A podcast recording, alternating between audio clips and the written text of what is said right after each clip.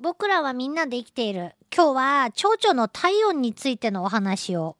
ちょっとしたいなと思うんですけど、あの、私たち人間は高温動物で自分で体温の調節ができるということでね、皆さんよくご存知だと思いますが、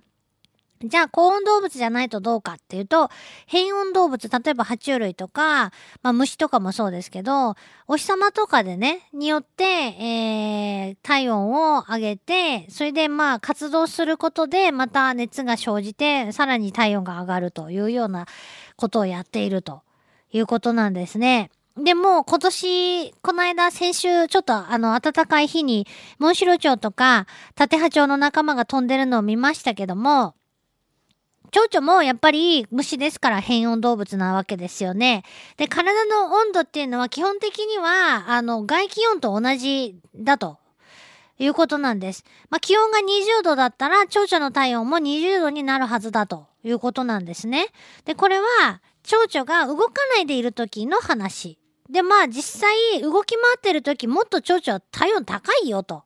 前に昆虫があの活発に飛び回ったりできる体温は31度よりちょっと上っていう話をご紹介したことがあるかと思うんですけど、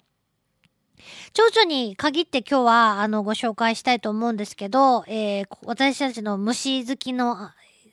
私たちって言ったらあるかな私の中のアイドル、日高俊隆さんがお書きになった本の中に書いてあるんですけど、えー、もう昆虫のことをいっぱい知ってる人です で、えっと、まずね、蝶々は日向ぼっこっていうか、まあ、日光浴をして体を温めますよと。で、蝶々が、あの、太陽に向かって、あの、羽を広げてね、えー、じーっとしているところを皆さんもご覧になったことがあると思うんです。まあ、蜜を飲んでる時とかもあるでしょうけど、基本的にじーっとして羽広げてる時は体温を上げてる時だと。その時、実は太陽の光を直角に体に受けるように、そういう向きで止まってるんだそうですよ。これからちゃんと角度とかも見てみようと思うけど。で、こうやって羽で太陽の光を集めてるのかと思いきや、実は、あ羽に太陽が当たったところで、あの、蝶々の体温にはあまり関係ないと。で、本当は、あ肝心なのは、体そのものというか、まあ、胴体、えー、胸とか胴とかね、お腹とかであって、えー、羽を広げるのは、胴体に日光がよく当たるようにするためで、えー、羽は全然関係ないんだということは分かってるそうです。で、日光浴して蝶々の体温は気温よりも5度ぐらい高くなるそうなんですね。それで、えー、だから気温が20度の時でもお日様浴びると蝶々の体温は25度ぐらいになってると。でもさっき言ったように虫が活発に動けるのは30度を超えたぐらいだと言いました。なんで25度ぐらいになっても蝶々にとってはまだまだっていう体温なわけなんですよ。じゃあどうすんのか？えー、そうするとね、蝶々はね、これ私見たことないなと思うけど、筋肉をね、体の筋肉を小刻みに震わせるんだそうです。そうするとどうなるか。私たちも寒い時ブルブルってなりますよね。えー、筋肉が震えることによって熱が発生する。そうするとね、なんとね、体温が30度を超えてくるんだそうです。すげえ蝶々。まあ、他の虫もそういう風に、まあ、いろんな努力をして体温を上げて飛んだ、飛び回ってんでしょうけど、で、そうなってくると、よっしゃ、温まってきたぞ、となると、蝶々はね、飛び立ちます。で、最初、あの、しっかり飛べないんだそうです。やっぱ体温が低いと。私たちも体をちょっとずつ動かして温まっていくとどんどん動けるようになるのと蝶々も同じなんだそうです。それで、えー、体を動かす、特に胸の筋肉ですね。飛翔筋と呼ばれる筋肉ですけど、羽を動かす筋肉です。この筋肉があ活発に働くことによって体温がどんどん上がるんだそうです。で、えー、どんどん飛んでるうちに体温が30度を超えてくると。ねえ、へえと思うけど、実はね、体温が上がりゃいいかっていうと、上がりすぎても困るよね。私たちも体温が42度を超えてしまうと、タンパク質は固まってしまって、生命活動、生命維持に、あの、危険を、き、起きた、何？危なくな 危なくなるでしょ？えー、それはもう、あの、命の危険が迫ってくるわけなんで、体温上がりすぎてはいけないわけなんですよ。で、気温が20度ぐらいだと、蝶々にとってはそうやって体を動かせばちょうどいい体温になるのでいいんですけど、ものすごい暑い日、例えば気温が30度とかになってる時に、最初はいいんです。ウォーミングアップしなくても体温が30度ぐらいですから、一番動きやすい体温なんですけど、どんどん飛んでると筋肉の働きによって、どんどん熱が生まれて、体温が上昇して35度ぐらいすぐなってしまう。で、カンカン照りの夏場とかになると、もっともっと熱が上がってくるわけですよね。うわ、どうしよう困った。それ以上上がるともう動けないわってことになるわけなんです。だけどね、やっぱようできとうなと思うんですけど、熱を生み出すのはさっき言ったように羽を動かす飛翔筋という胸にある筋肉なんですがお腹にはそんな大きな筋肉がないので熱が発生しないと。どういうことか。えー、ですから胸で、えー、熱が高まりすぎるとお腹がラジエーターの役割を果たして、えー、胸から流れてくる体液、えー、がお腹を通るときに、えー、放熱して熱が上がりすぎないようにちゃんと温度調節しとるっちゅう話なんですよ。ってことは、蝶々はちゃんと自分で体温の調節ができてるじゃないかっていうね、ことで、へえって。だけどまあお日様とかに頼らないと最初のね体温が上がらなかったりもするわけなんで完全な高温動物とは言い切れないわけで。でも変温動物だけどすごいちゃんと調節機能持っとるんやねっていうね。夏の間に結構そのアゲハチョウの仲間とかが水たまりに集まってきてたりして、えー、それで水をチューチュー吸いながらどんどんお尻から出してる、えー、ところをね、よく見かけますけど、山あいのところに行くとね。ああやって体の中に水を通すことで体の熱をね、あの、下げてるんですね。ようできとうなぁと思うけど。それで、えー、それでもさすがにね、私たちだって暑い時は外でうろうろしてたら、もうダウンしちゃうんで、蝶々もやっぱりね、真夏のあんまり暑い時には、木陰に入って休んだりとか、えっ、ー、と、日陰を飛んだりとか、そうやって、えー、体温が上がりすぎないような努力もちゃんとしているということなんですね。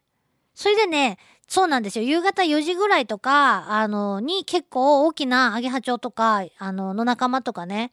草っぱら行くと見かけることがあるんですけど、やっぱ暑すぎるのは辛いんだな。それで夕方飛んでるんだろうなと思うんですけどもね。いやいやいやいや、すごい機能持っとるんだなということでね、ちょっとびっくりしてしまったんですけど、あのー、それともう一つね、もうやっと謎が解けたと思ったことが一つ見つかったんですけど、日高さんの本の中で。蝶々の仲間に春型と夏型っていうのがあって、えー、冬を越してさなぎから生まれてくる春型と、えー、夏に春、春型の成虫が、えー、卵を産んで、それが育って夏に生まれてくる夏型という2種類の、同じ蝶々でも全然別の種類に見えるぐらい違ったり、羽の大きさが違ったりとかね、そういうことがね、あるんですね。春型、夏型ってあるんです。図鑑に、えー、詳しい図鑑だとそこまで載ってたりすると思うので、一度見、あの、見比べてほしいなと思うんですけど、なんでそんな違うのかなって。私は春の流行、夏の流行みたいな、そんなような、あの、あんまり、ね、そんな大差ないのかなって、って思ってたんですけど、実は、温度に対する対応の仕方が違うと。春型の蝶は太陽の光を、太陽光の熱をできるだけ吸収して体温を上げて、えー、気温が少し低くても飛び回れるようにできていると。で、夏型の蝶は全く逆で太陽の熱をできるだけ吸収しないようにできていて、体が熱を持ちすぎるのをね、防ぐようにできとるって。もうこれ、どんだけこれ読んで興奮したかっていうね、ことで。ほえーって。もう本当はそれ、それで春型と夏型は別の形だったりするのかと思ってね。もう、びっくりするよ。それで、あの、もうちょっと時間がないのであんまり長く話せませんけど、春型の蝶々と夏型の蝶々、同じ種類のものでね、春型と夏型を人工的に同時に育てて、これは温度調節とかでやるとできるそうです。そうやって、あのー、育てて、春型と夏型を同時に、あのー、ケージの中で飛ばすとどういう結果が起こるか。春にこの実験をやると、春型の蝶はケージの中を飛び回って花の蜜を吸い、オスはちゃんとメスを追いかけるんだそうですけど、夏型の蝶はじーっとね、網に止まったままで動かなかったって。で、暑い夏に、真夏に同じことをやったら、夏型の蝶は元気よく飛ぶけど、春型の蝶は暑さに耐えられずに地面に落ちて苦しいんだって。びっくりよね。だから、同じ種類の蝶々でも、例えばアゲハチョウならアゲハチョウでもね、そうやって春型と夏型で、暑さ、な、体温じゃない、外気温に対する、えー反応の仕方、適応の仕方が違うっていうことなんですよね。もう、どんだけびっくりしたか。そういうことだったのか。ということで、えー、もう、実はさなぎの越冬にもいろんな秘密があるとか、いろいろ最近この日高さんの本の中でもうびっくり仰天していて、長年の謎が次々解けてってるとこなんですけども、えー、びっくり、仰天、蝶々の体温の話でした。Love FM Podcast. LOVE FM のホームページではポッドキャストを配信中。あの時聞き逃したあのコーナー。気になる DJ たちの裏話。ここだけのスペシャルプログラムなどなど続々更新中です。現在配信中のタイトルはこちら。Words around the world. 僕らはみんなで生きてる。Busan Hotline. ミュージックプライマリー4ポッドキャスト君が世界を変えていく。ハピネスコントローラースマートフォンやオーディオプレイヤーを使えばいつでもどこでもラブ f m が楽しめます。私もピクニックの時にはいつも聞いてるんですよ。Love FM Podcast. ちなみに私はハピネスコントローラーを担当してます。聞いてね